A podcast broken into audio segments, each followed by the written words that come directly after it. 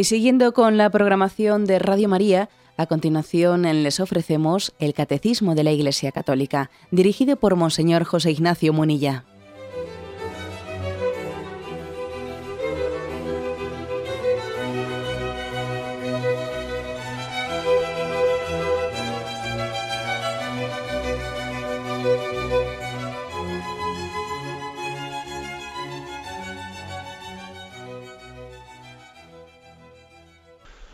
Cordial saludo a todos los oyentes de Radio María. Un día más, con la gracia del Señor, proseguimos el comentario del Catecismo de nuestra Madre la Iglesia. Estamos explicando un apartado que tiene como título La ley moral. Y nos habíamos quedado en el punto 1951. Dice así. La ley es una regla de conducta proclamada por la autoridad competente para el bien común. La ley moral supone el orden racional establecido entre las criaturas para su bien y con miras a su fin, por el poder, la sabiduría y la bondad del Creador. Toda la ley tiene en la ley eterna su verdad primera y última.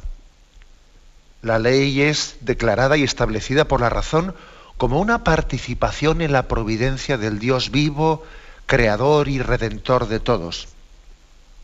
Esta ordenación de la ley, perdón, esta ordenación de la razón es lo que se llama la ley, una cita de León XIII, citando él a su vez a Santo Tomás de Aquino.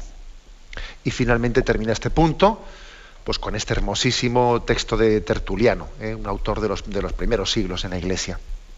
Dice, el hombre es el único entre todos los seres animados que puede gloriarse de haber sido digno de recibir de Dios una ley.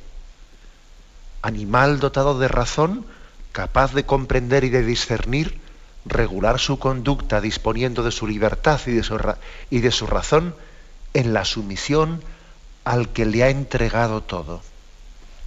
Bueno, pues una, un punto este mm, pues muy importante que estamos poniendo bases. ¿eh? Yo os recuerdo que estamos aquí en unos pasos, bueno, ya no estamos propiamente comenzando, pero en la fase todavía primera del tema de la moral, eh, exponiendo la moral de la Iglesia Católica, y antes de entrar a explicar pues mandamiento por mandamiento, etcétera, o antes de entrar de una manera pues, en una moral eh, casuística o, en casos, problemas morales concretos, estamos poniendo bases, eh, bases para entender posteriormente muchas cosas. ¿no? Y aquí se viene a decir, bueno, pues, ¿qué es la ley? ¿Qué es la ley? Bueno, entendemos todos, mm, sin entrar ahora en ley moral o, o en otros conceptos, por ley, un concepto que podría aplicarse, ¿no? a cualquiera, a cualquier tanto ley civil como ley eclesiástica. Dice aquí, eh, regla de conducta proclamada por la autoridad competente, ¿eh? buscando el bien común. Buscando el bien común. Bueno, pues eh, ya esto es así y yo creo que yo creo que esta definición la aceptaría todo el mundo. Regla de conducta proclamada por la autoridad competente para el bien común. Ahí nos podríamos poner todos de acuerdo. Aunque luego veamos que los, hechos van por, lugares tan distintos. ¿no? Entonces, ¿por qué si ante una cosa como, ante una definición como esta, estamos todo el mundo de acuerdo? Luego podemos tener diferencias tan grandes. Pues porque hay que sustentar en qué se basa la ley, ¿no? la ley humana. Entonces, aquí viene precisamente este punto del catecismo a intentar discernir esto. Eh, lo que el catecismo afirma es que, ojo, existe una ley moral y las leyes humanas, las leyes humanas tienen sentido en la medida en que están sustentadas en la ley moral, en la medida en que son expresión de esa ley moral que, a la que tienen que servir previamente. ¿Eh? Es decir, la moral no la creas tú, sino que tú la especificas en leyes humanas, pero tú la moral tú, esa racionalidad estaba antes que llegase el legislador. Estaba antes que llegase el legislador. Esto es lo que aquí se quiere proclamar de una manera muy clara. ¿eh? O sea, las autoridades no crean, no deberían, ¿eh? no deberían de crear el orden moral, sino que lo que hacen es regular en leyes el orden moral que, está, que, es, que es existente en la verdad, en la realidad misma. O sea que aquí, digamos, existen, por lo tanto, dos concepciones totalmente distintas. ¿eh? Aquellos que piensan, pues bueno, pues sencillamente que tienen un sentido, podríamos decir, practicista. ¿eh? Eh, ¿Qué, supone, es las leyes en base a qué se hacen? Pues en base al sentido práctico de regular la vida. Hay que regularse porque si no nos chocamos entre nosotros y por lo tanto las leyes tienen el sentido practicista. O sencillamente es un consenso ideológico, es una especie de regulación eh, pues para que tengamos unos consensos y, o traduzcamos en normas nuestras ideologías. Hay quienes tienen esta concepción que podríamos llamar positivista, y cuando digo positivista es eh, como que la ley nace de mí, ¿eh? nace de mi practicismo, nace de, mi ideología, y punto. Esta es, una concepción que de hecho, vamos a ser claros, ¿no? Es la concepción que está, que está de hecho imperando, en base a la cual, ¿no? Pues en este mundo secularizado y laicista, pues está construyendo o se pretende construir la relación y la convivencia una visión de la ley de tipo practicista y de tipo positivista. Positivista quiere decir que la ley nace del legislador, ¿eh? la ley nace del consenso ideológico de una, serie de ideologías. Pero no hay un orden moral previo que haya que respetar, reconocer y en base al cual expresarlo en una ley. Tal cosa no se reconoce. Sin embargo, Aquí vemos claramente que el catecismo de la Iglesia Católica dice, ojo, la ley humana tiene que ser expresión de la ley moral. Me vais a permitir un texto, un texto que a mí siempre me ha emocionado, ¿no? de Lope de Vega. Un texto de Lope de Vega, porque en estos autores tan maravillosos, ¿no? estos autores clásicos en ese siglo de oro español a veces se han expresado con, pocas palabras, ¿no? Pues un contenido y una sensatez, ¿no? Una sensatez, un sentido común y una sabiduría increíble, ¿no? Entonces, Lope de Vega dice en un texto, hablando de que cómo, la ley únicamente tiene sentido en la medida que sea expresión de la ley moral y la ley moral de una, de alguna manera es expresión de la ley eterna de Dios, ¿no? esa es nuestra concepción cristiana. La ley humana es una expresión, una concreción de la ley moral. La ley moral, a su vez, es una expresión de la ley eterna que está en la mente de Dios. Bueno, pues fijaros qué frase tan hermosa, tan hermosa tiene Lope de Vega.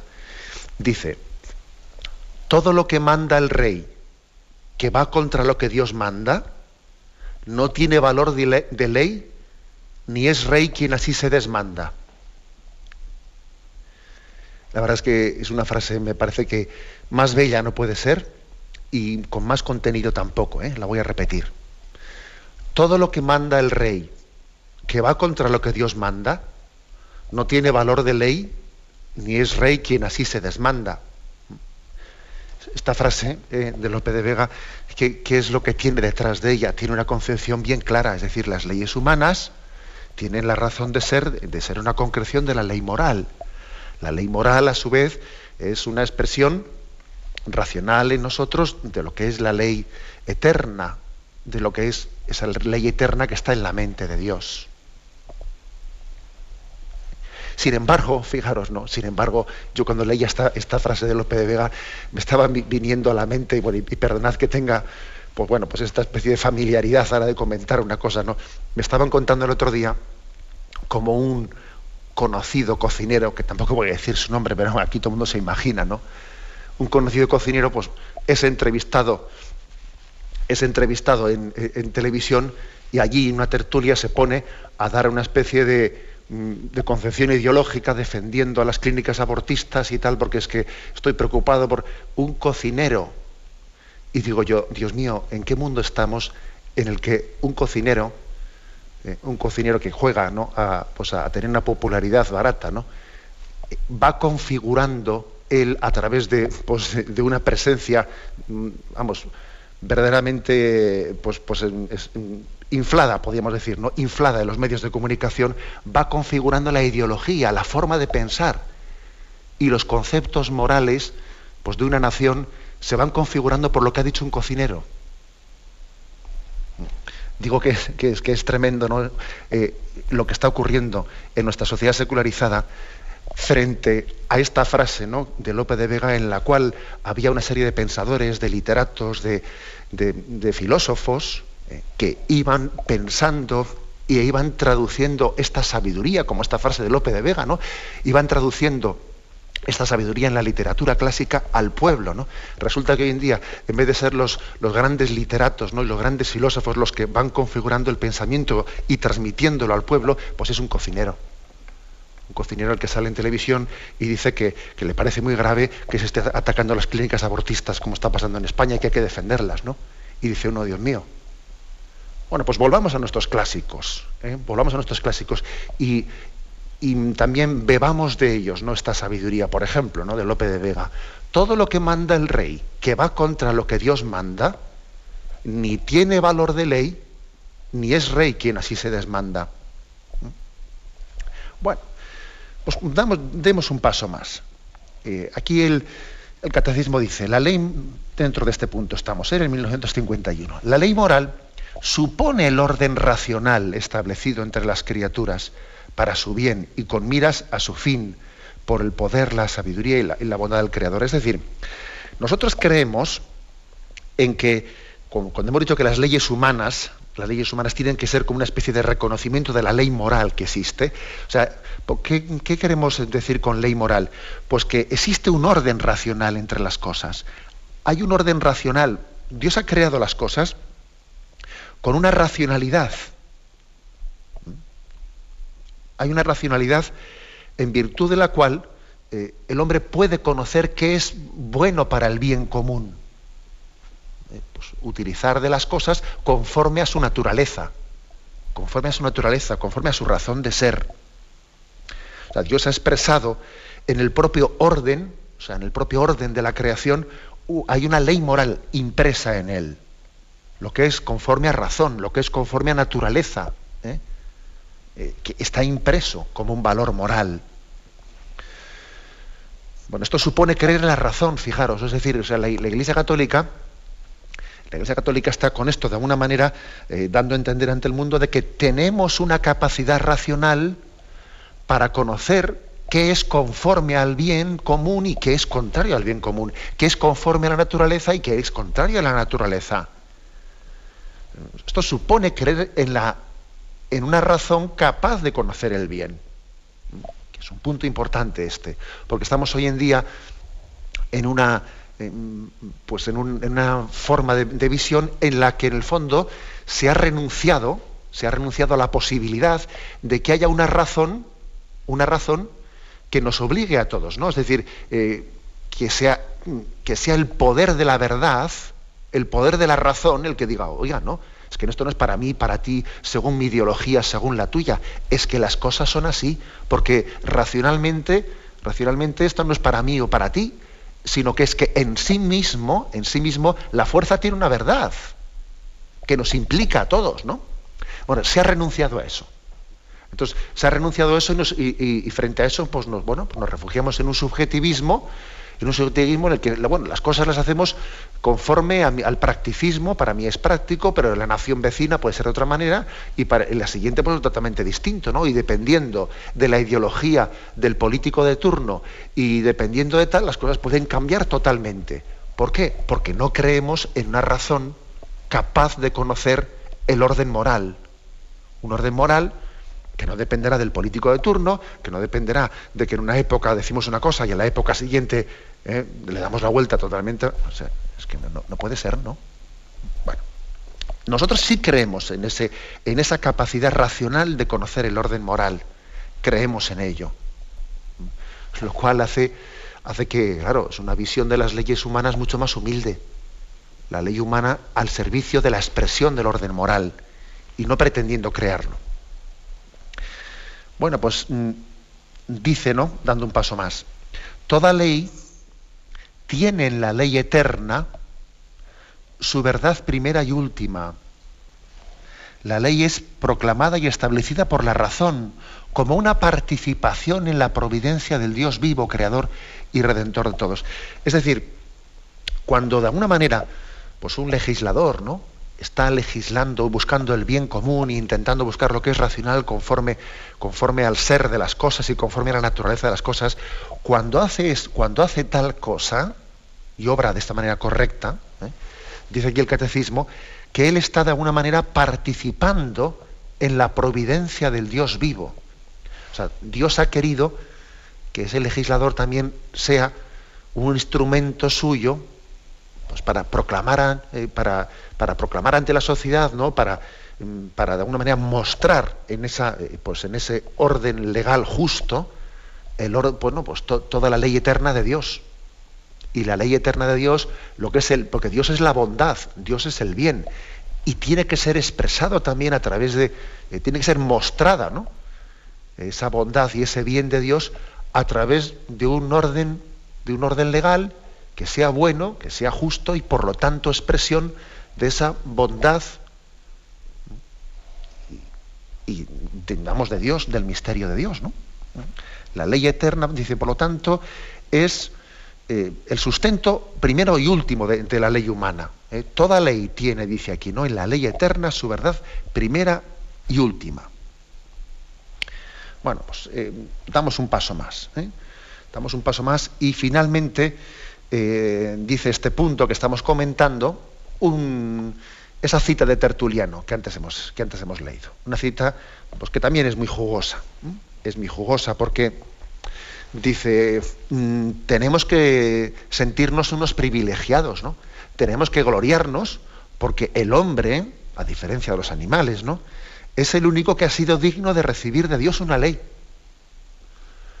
Los demás, eh, vamos, el, resto de la creación no ha recibido de Dios una ley, sino que mecánicamente, instintivamente, hace las cosas, ¿no? Pues el resto de, la creación no ha recibido una ley que, deba de ser puesta en práctica eh, por, el ejercicio de la libertad. No. El ejercicio de la libertad lo tiene el hombre. ¿eh? Pero el resto de la creación se limita pues, a seguir mecánicamente pues, el ejercicio de, eh, pues, las leyes biológicas, de sus instintos, etcétera, etcétera. Dice, el, hombre es el único que entre todos los seres animados puede gloriarse de haber sido digno de Dios de recibir una ley. Animal dotado de razón, capaz de comprender y de discernir, regular su conducta, disponiendo de su libertad y de su razón en la sumisión al que le ha entregado todo. Es decir, el hombre es capaz de comprender, de discernir, de regular, eh, conforme a razón, y por lo tanto de recibir, de recibir la ley eterna de Dios, que, está inscrita la ley moral en nosotros, la ley eterna de Dios está escrita en la ley moral, y por tanto de él mismo constituirse, ¿no? También el legislador conforme a esa ley moral. Solamente el hombre ha podido recibir tal cosa. ¿Por qué? Porque es imagen y semejanza de Dios. Y además, ¿no? Porque ha sido creado, como decía San Ignacio, ha sido creado para alabar, para hacer reverencia y para servir a Dios y para y mediante esto salvar su alma y también salvar su alma también entregándose al prójimo y construyendo un mundo más justo, ¿no? Bueno, pues si esa es la finalidad con la que el hombre ha sido creado, eh, pues ahí implícitamente ¿no? está la capacidad del hombre de recibir una ley, de recibir la ley de Dios, y la capacidad también de legislar en este mundo conforme a esa ley eterna y conforme a esa ley moral. ¿Qué, me llama la atención especialmente de este, de este texto de Tertuliano? Pues que él dice, Jova, qué suerte hemos tenido de haber sido los únicos que hemos podido recibir una ley que qué suerte, ¿no? Qué grande es el hombre que puede recibir una ley, lo cual supone tener eh, razón, discernimiento, capacidad de regulación. Lo digo esto porque, claro, como nuestra cultura, eh, pues eh, digamos, soberbia, autónoma, en la que parece que el hombre si recibe una ley, pues se siente constreñido ¿no? y oprimido en su libertad, ¿no? pues parece que se hace enemigo de la ley, resulta que frente a esa cultura ¿no? soberbia y, y Aquí Tertuliano dice, no, no, somos unos privilegiados, porque somos los únicos que podemos tener ley, que podemos buscar el bien común y que podemos en esto imitar a Dios y ser imagen y semejanza de Dios. Que Dios vive en esa, conforme a esa ley eterna. Somos unos privilegiados, ¿no? Allá donde nuestra cultura percibe que somos unos oprimidos, lo que fuere. Bien, tenemos un momento de discernimiento y continuamos enseguida.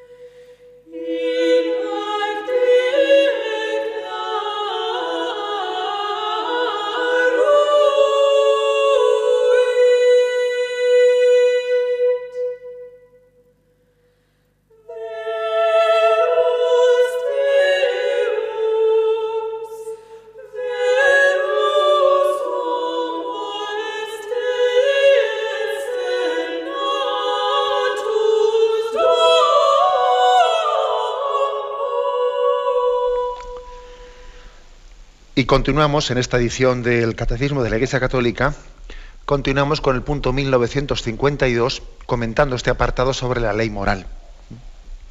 Dice así, las expresiones de la ley moral son diversas y todas están coordinadas entre sí. La ley eterna, fuente en Dios de todas las leyes. La ley natural, la ley revelada, que comprende la ley antigua y la ley nueva evangélica, finalmente las leyes civiles y eclesiásticas. Bueno, un punto muy, muy práctico este, ¿eh? que nos da como una especie de clarificación de conceptos. La ley moral, bueno, pues tiene distintas eh, expresiones, ¿no? niveles y expresiones, lógicamente todos ellos coordinados entre sí. El primero, la ley eterna. ¿Qué se entiende por ley eterna? Se entiende por la ley en Dios mismo, o sea, Dios es la fuente de la ley eterna, las cosas en Dios eh, tienen una razón de ser, es decir, si, Dios, si Dios es la vida, pues lógicamente de la ley eterna se deriva el respetar la vida, etcétera, ¿no? O sea, nosotros eh, creemos firmemente que en Dios mismo, en la naturaleza de, ser, de Dios, esa naturaleza del Dios único y trino, hay una ley eterna. O sea, Dios no es, la ley moral no es caprichosa, no es una especie, porque a Dios se le ha ocurrido, pero se le podía haber ocurrido lo contrario. Oye, Dios que, eh, pues no, dicen que Dios lo puede todo, pues entonces Dios podía haber hecho que matar fuese bueno y que respetar la vida fuese malo. ¿Eh? Entonces, ¿qué pasa? ¿no? Que eh, la ley es una especie de decisión arbitraria de Dios. No, no, eso no es así. No es así. O sea, es decir, la ley no es una decisión. Nosotros tenemos esa, esa, imagen de que como aquí viene un legislador y te dice una cosa y viene el siguiente y la cambia, viene el siguiente y la cambia, como con la ley de educación, ¿no? Que hay tantas leyes de educación como gobiernos ha habido. Entonces dice, bueno, estamos todos locos, ¿no? Bueno, no proyectemos ese problema nuestro en Dios. No. Eh, sencillamente el bien y el mal, el bien y el mal, no es una decisión caprichosa de Dios, sino que es conforme a su propio ser. O sea, Dios tiene también una naturaleza. Y la ley eterna es conforme a la propia naturaleza de Dios. Está escrita en el propio ser de Dios. A eso le llamamos ley eterna. Ley eterna. Hay un segundo paso, ¿no? Que da aquí. Dice, ley natural. Ley natural es Dios cuando ha creado, claro, al crear eh, digamos que su ley eterna ha quedado de alguna manera inscrita en la naturaleza, ¿no? Es como si uno dijese, mira, aquí en este jarrón, en este jarrón se notan las huellas dactilares, están aquí escritas las huellas dactilares del alfarero. Claro, lógicamente él, es el que ha moldeado el barro, se ha quedado inscrito ahí. Eso es a eso le llamamos ley natural.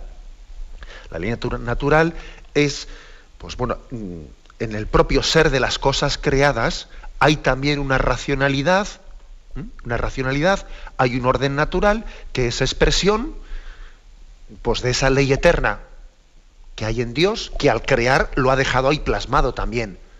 ¿eh? Y, el hombre tiene, por cierto, una razón capaz, capaz de conocerlo. ese segundo nivel se le llama ley natural. Tercer nivel, ley revelada ley revelada, pues es aquel que, o sea, es decir, Dios no únicamente eh, nos ha mostrado su ley eterna al crear el mundo, dejando en el mundo pues una ley natural, ¿no? Es decir, Dios, mm, Dios ha creado una ley natural que, por ejemplo, pues, que está en la propia atracción del hombre y de la mujer, en, el propio respeto de la vida, eh, hay, hay unas leyes naturales escritas ahí, no.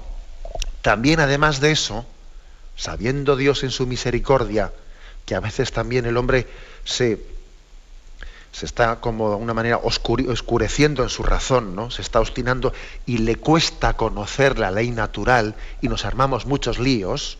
¿eh? Sabiendo eso, Dios ha tenido misericordia y ha revelado y ha revelado también su ley. A esto le llamamos ley revelada, que es, por ejemplo, pues no, pues los mandamientos del Antiguo Testamento, Dios los reveló en la alianza del monte Sinaí y ahí Dios nos dio a conocer con la ley revelada, también lógicamente es un reflejo de la ley eterna de Dios.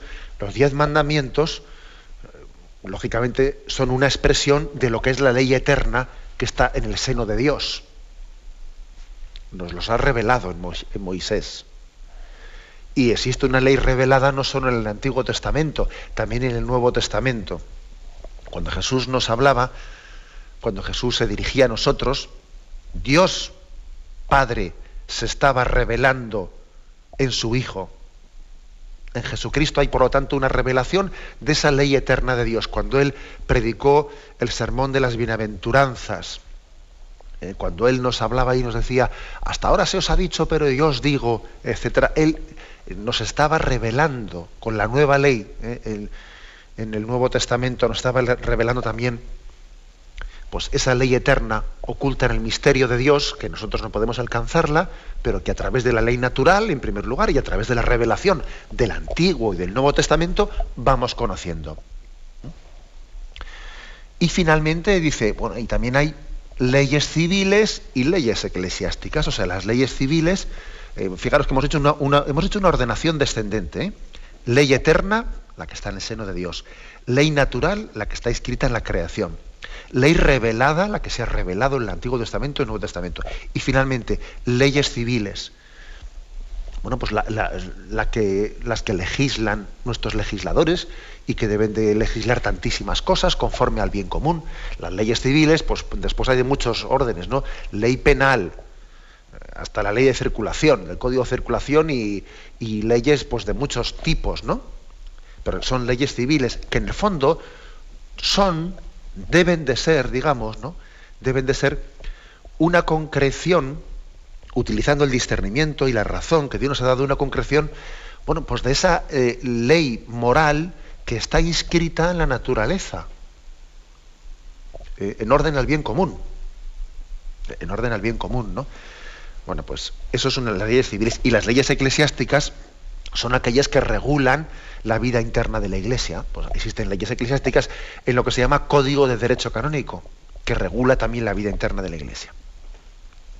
En resumen, ley eterna, en, sentido descendente, ley eterna, ley natural, ley revelada, ley, leyes civiles, leyes eclesiásticas, ¿no? Son en orden descendente todas estas leyes. Aquí hay una cosa importante, dice. Todas ellas son expresión de la ley moral y todas están coordinadas entre sí. Esta es la madre del Cordero. Todas están coordinadas entre sí. Lógicamente Dios no puede contradecirse a sí mismo. Luego no es posible que la ley natural que está escrita en la naturaleza y la, ley revelada en Moisés sean contradictorias. No, no puede ser. Todas, todas estas leyes están coordinadas y ordenadas entre sí. Luego, si en algún momento pareciese que están contradictorias, alguien se ha equivocado. Y desde luego, entre paréntesis, no creemos que sea Dios. será más fácil que sea el hombre el que se ha equivocado, ¿no? O sea, si hay contradicción entre las leyes humanas y las leyes, eh, la ley eterna o la ley natural, mire, o la ley, revelada, si hay contradicción, evidentemente, eh, nosotros tenemos muy claro quién es el que se ha equivocado. Por eso dice que todas esas leyes tienen que estar coordinadas entre sí y, el recto ejercicio el, recto uso de la razón nos tiene que dar la capacidad de conocerlo. De ahí esa frase que os he leído antes de Lope de Vega, ¿eh? referente a cuando hay contradicciones entre lo que manda el rey, que dice que va contra lo que Dios manda, que no tiene valor de ley, ni es rey quien así se desmanda. ¿no? Esa ley, esa famosa frase de López de Vega hace referencia a la posibilidad de contradicciones, que lógicamente entonces quiere decir que aquí alguien se ha equivocado. Y no, y lógicamente nosotros sabemos que llegado a un punto de contradicción tenemos que obedecer a Dios antes, antes que a los hombres. Bien, tenemos un momento de reflexión y continuaremos enseguida.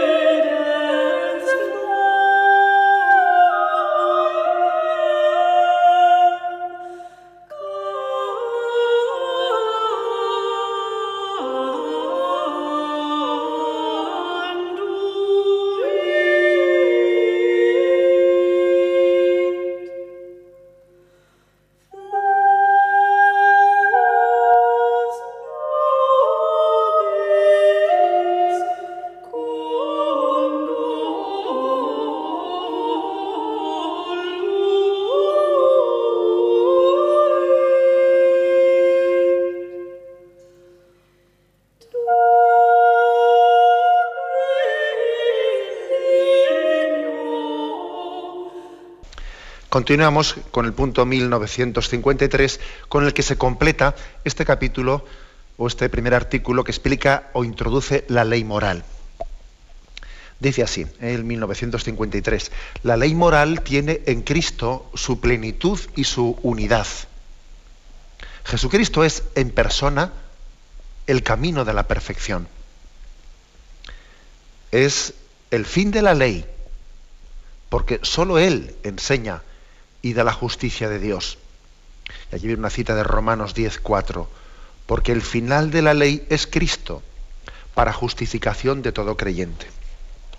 Después de haber dicho lo anterior, de cómo pues, eh, la ley moral eh, tiene esa diversidad y coordinación entre sí, entre ley eterna, ley natural, ley revelada, el Antiguo y Nuevo Testamento, leyes civiles, leyes eclesiásticas. Después de haber dicho eso, al final, bueno, pues concluye diciendo, bien, está bien hacer todos estos matices, pero no olvidemos de que la ley moral tiene en Cristo su plenitud y su unidad.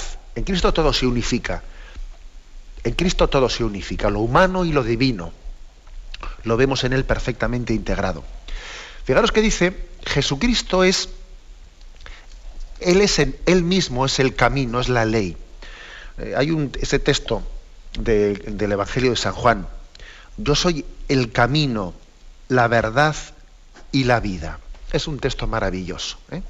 que os, animo, os, invito a que, a que integremos aquí en este momento, en este punto del catecismo, y nos va a dar, yo creo que nos puede dar pues una imagen de conjunto y, de comprensión global muy importante. Cuando dice Jesús es el camino, la verdad y la vida, se está refiriendo a lo siguiente, es decir, el camino, la ley, es decir, Jesús nos da la ley, la plenitud de la ley, para poder andar, Él es la luz para andar por el camino. ¿Por, dónde iré? Mira a Jesucristo, Él es el camino. Tú vas por su camino, vas junto a Él, Él camina junto a ti, Él te está marcando el estilo de la vida. Jesús es, por lo tanto, es como la visibilización plena y el cumplimiento pleno de la ley moral. Ahí tenemos la imagen del hombre, del hombre nuevo. O sea, Jesús es la ley, la plenitud de la ley. Cuando dice Jesús es camino, verdad y vida. Cuando dice verdad, Jesús no solo es el camino también es la meta a la que me lleva ese camino.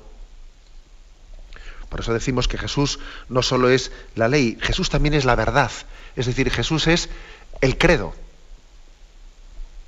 El credo, es decir, fijaros que el catecismo se divide en tres partes. Eh, mandamientos, credo y sacramentos. ¿no? Es, tradicionalmente así se ha dividido el catecismo. Y Jesús no solo es el camino, la ley, también es la verdad a la que se dirige el camino.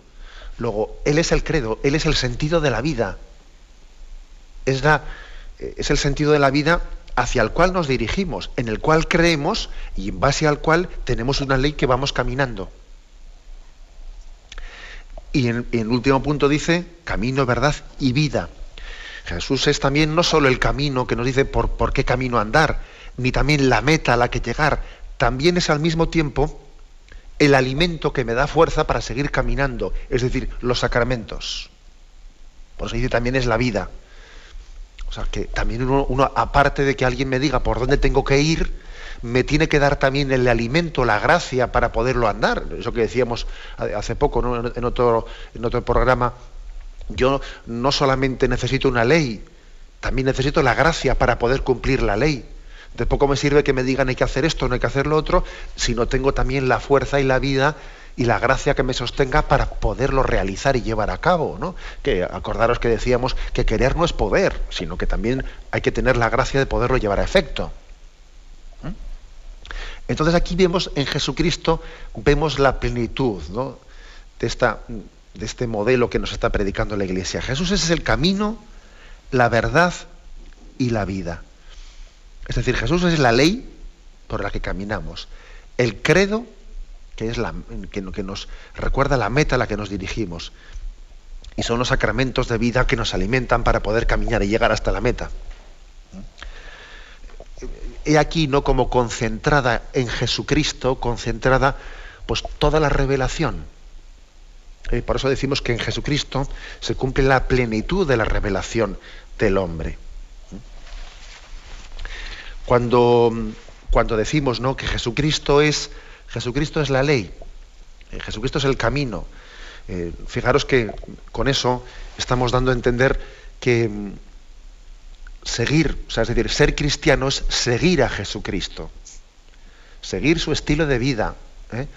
Y yo me acuerdo que dije en este programa que era precioso, precioso el título el título que la Iglesia Católica ha elegido para, para hablar de los mandamientos, ¿no? Cuando ha puesto como título La vida en Cristo. Es decir, es vivir el estilo de Jesús. ¿eh? El estilo de Jesús. No se trata únicamente de cumplir, como uno puede pensar, cumplir mandamientos, ¿no? Y no, no, no. Es que es vivir en Cristo, es vivir su estilo. Traducirlo a mi vida. Es dejar que Cristo viva en mí. Señor, ¿tú qué harías en esta situación? ¿Tú cómo, cómo te desenvolverías? Es dejar que Cristo viva en ti y que Él mueva tus actos y que su espíritu, su espíritu esté haciendo que, que tú camines por el camino de Jesucristo en la circunstancia concreta que te ha tocado vivir, ¿no? Esta es la moral cristiana. Algunos piensan, ¿no? Que son, ah, la mandamientos y no, no, no. La moral cristiana es que Cristo viva en ti y que tú le dejes que Él vuelva a reeditar, ¿no? En tu situación concreta, ese camino que Él, que él estableció hace dos mil años, ¿no? Y que sigue estableciendo en cada uno de nosotros en nuestra vida concreta. Seguir a Jesús es caminar junto a Él y dejar que Él camine junto a ti. Vivir en Cristo. Por eso dice aquí, ¿eh? la ley moral tiene en Cristo su plenitud y su unidad. Jesucristo, Él es el camino, Él es la ley. Vivir en Cristo, vivir, identificarse con Él. Como dice Filipenses, tened los mismos sentimientos de Cristo, incluso participando de sus sentimientos interiores. No únicamente hablando de te mando, te prohíbo, no, no, hasta participando de sus sentimientos interiores, ¿no? Y caminando, por lo tanto, por su mismo, por su mismo camino. Bien, lo dejamos aquí. Eh, hemos concluido el apartado de la, de la ley moral. Bueno, pues me despido con la bendición de Dios Todopoderoso. Padre, Hijo y Espíritu Santo, descienda sobre vosotros. Alabado sea Jesucristo.